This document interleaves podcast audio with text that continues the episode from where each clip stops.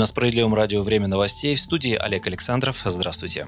Россиян волнует не проблема бедности, а политическая несправедливость. Левада-центр провел опрос и зафиксировал новую тенденцию. В стране резко увеличивается доля тех, кто обеспокоен судебным, милицейским и чиновничьим произволом. Затяжная стагнация в России изменилась резким падением экономики и скачком безработицы. В июле численность зарегистрированных безработных достигла 3 миллионов человек, сообщили в Минтруде. Это в 4 раза больше, чем год назад. При этом пик безработицы еще впереди. И в ведомстве Антона Котякова пока только надеются на стабилизацию прироста безработицы к концу года. Реальные располагаемые денежные доходы россиян упали во втором квартале на 8% по сравнению с тем же периодом прошлого года. В первом квартале падение реальных доходов составило 3,7% по данным Росстата. Напомним, что стагнация или снижение доходов населения продолжается в стране с 2014 года, то есть длится уже 7 лет подряд. А переход стагнации в глубокий спад, казалось бы, должен был вызвать недовольство и протесты. Но никаких массовых экономических протестов в стране пока не наблюдается. В массовых выступлениях в Ингушетии, в Архангельской области, в Москве, подмосковном Волоколамске или в Хабаровске не были замечены экономические требования. Хотя, казалось бы, во время многодневных и расширяющихся протестов на Дальнем Востоке можно было ожидать появления и экономических экономических требований. Объяснение этого парадокса, возможно, дают социологические опросы. Социологи считают, что неприятие бедности отступает перед неприятием беззакония, а запрос на справедливость среди россиян звучит все громче. С этим согласны в независимой газете. Там сделали вывод. Политика государства во время коронавируса привела к тому, что у многих граждан возникло затаенное недовольство из-за недостаточной помощи.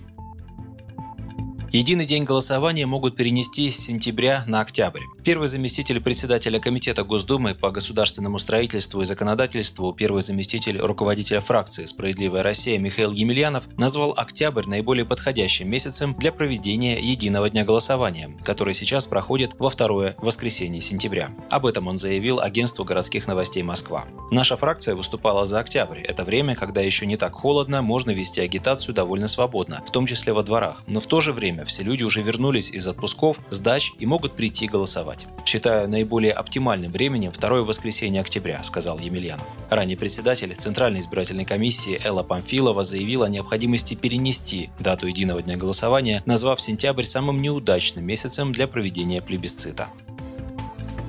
Студентам могут поднять стипендии Дамрот. Миноборнауки рассматривает возможность повышения стипендий студентам до минимального размера оплаты труда. На данный момент он составляет 12 130 рублей. Чтобы инициатива стала реальностью, необходимо увеличить объем бюджетных ассигнований федерального бюджета. При том, что МРОД в России держится на отметке 12 130 рублей, средний размер государственной стипендии, по последним данным, составляет 2980 рублей. Ранее депутаты «Справедливой России» уже выступали с инициативой повышения стипендий. В Госдуму ими был внесен законопроект, предлагающий увеличить выплаты до прожиточного минимума в зависимости от региона. Комиссия Нижней Палаты парламента одобрила предложение, но отметила, что его необходимо существенно доработать. Эксперты также отмечают, что в соответствии с новой Конституцией населению должны быть предоставлены социальные гарантии, зарплаты и пенсии не ниже прожиточного минимума. По этой причине студенты тоже могут рассчитывать на повышение стипендий до этого уровня, ведь для многих учащихся они являются единственным доходом.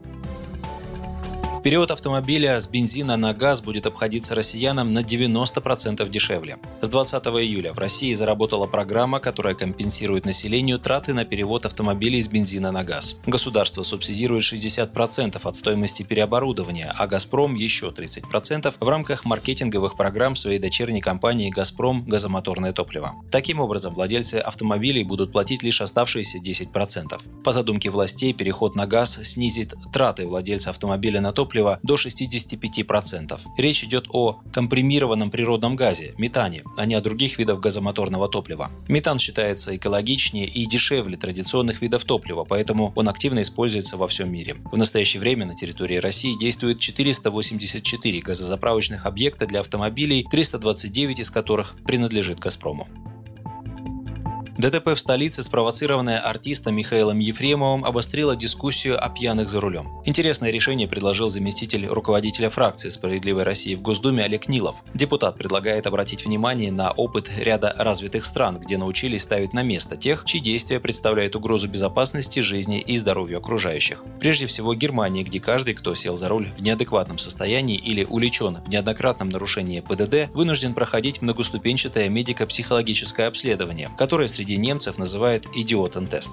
Мало того, что допуск к обследованию получить можно только после медицинского заключения, так еще и сам тест сдать весьма непросто и дорого. Причем после первых двух неудачных попыток третья пересдача допускается только через 10 лет. Поэтому в Германии культура вождения и соблюдение дорожных правил доведены почти до идеала. Кстати, немецким стритрейсерам, виновным в ДТП со смертельным исходом, грозит пожизненное заключение. Вот это бы и стоило перенять нашей стране, где по-прежнему много смертельных ДТП, говорит Нилов.